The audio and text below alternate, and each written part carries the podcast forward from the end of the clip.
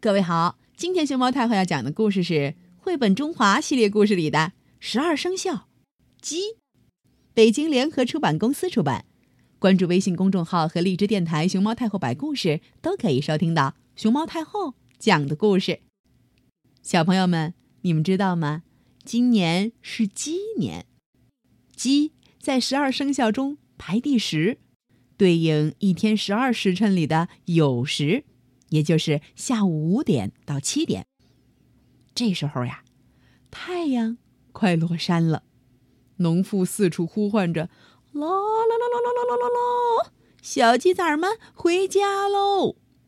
公鸡、母鸡、大鸡、小鸡都呼啦啦的往窝里跑，于是人就把这个时辰给了鸡。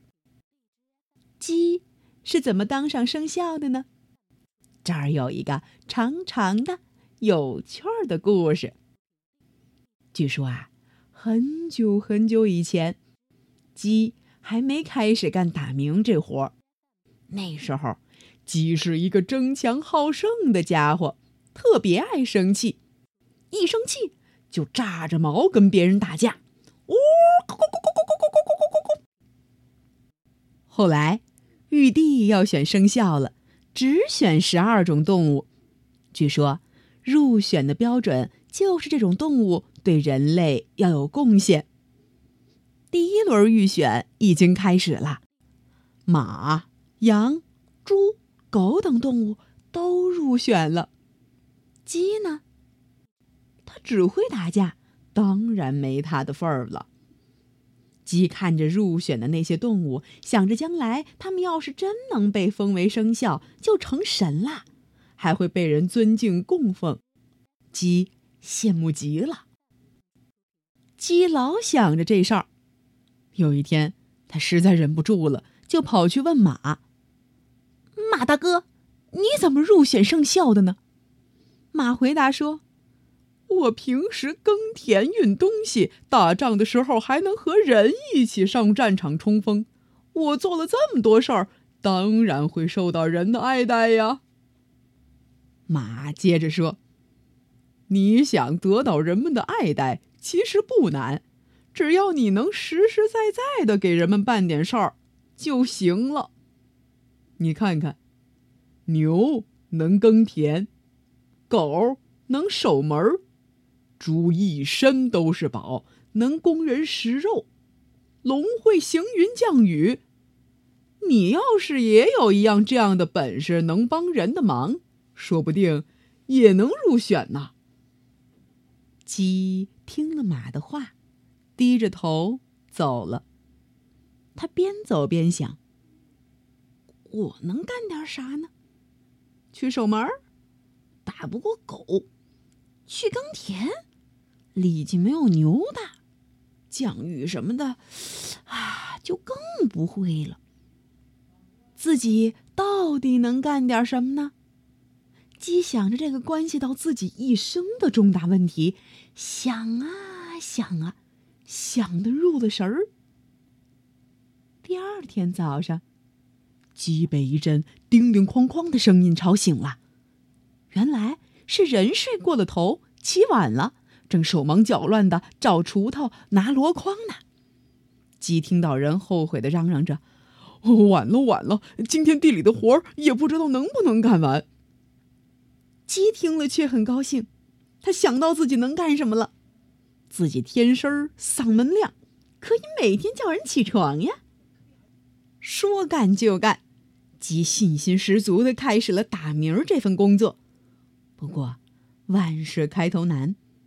第一天，鸡起得太早，半夜就把人叫醒了，气得人把他给训了一通。第二天，鸡早早起了床，盯着一轮红日从天边慢慢升起来，才亮开嗓子，把人们从睡梦中唤醒。嗷嗷嗷！人们很高兴，有了鸡报时，再也不会耽误下地干活了。人很感激，就向玉帝祈祷，请玉帝把鸡也选为生肖。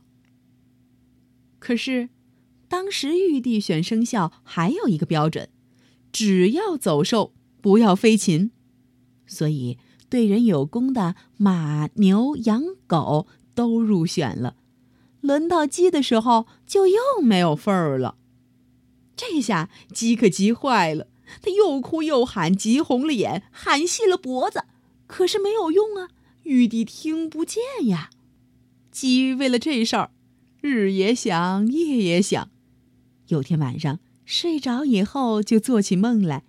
他梦见自己飞到了天宫，见了玉帝，向玉帝哭诉。鸡哭着说：“啊啊啊！”玉帝，我为了按时叫人起床，一开始每天连睡觉都睡不踏实，就怕睡过头。有时候碰上阴天，看不准时辰，没敢叫，还要被人埋怨。嗷嗷嗷！过了好长时间，终于每天都能准时醒，准时起来，不出太阳也能知道时辰。再也没有耽误过喊人起床。您看，我为了帮人们的忙，费了多大功夫呀！可您不让我入选生肖，我我这实在想不通。说完，鸡的眼泪儿吧嗒吧嗒往下掉。玉帝一想，也是，鸡每天叫人起床，让人不耽误劳作，功劳确实挺大的。自己的这个规定不合理，玉帝想改，又不好意思认错，就摘下自己宫殿前面的一朵红花，戴在了鸡头上。鸡醒过来以后，发现自己头上真的有一朵大红花，知道这个梦是真的，他乐坏了，赶紧带着红花去见四大天王。四大天王一看，哦。这不是玉帝殿门前的玉花吗？这一下他们心里都有了谱。玉帝这是想着法子暗示他们呢。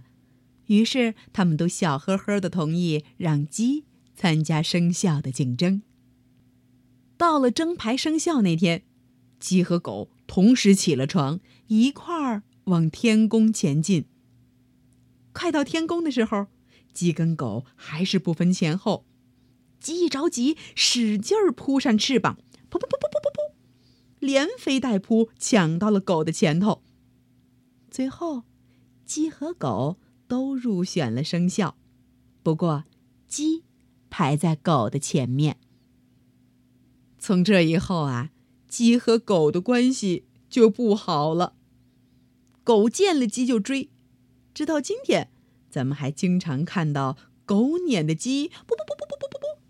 直扑腾呢，而鸡呢，到现在还是红着脸，每天一大早就起来打鸣，头上还戴着那朵漂亮的大红花。这就是鸡当选生肖的故事了。鸡年到了，我们也来说道说道和鸡有关的几个成语：“鹤立鸡群”，意思是像鹤站在鸡群中一样。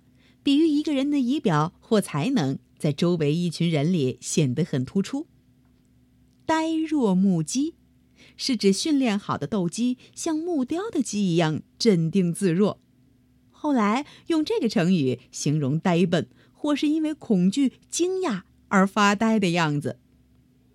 鸡飞狗跳，这意思是把鸡吓得飞起来，把狗吓得到处乱跳。形容惊慌的乱成一团，闻鸡起舞。晋代的祖逖和好友刘琨，他们都很有志气，每天鸡叫的时候就早早的起床练剑，最终成为能文能武的全才。后来也用闻鸡起舞比喻有志气的人及时奋发、刻苦自立。鸡毛蒜皮，比喻无关紧要的琐碎事情。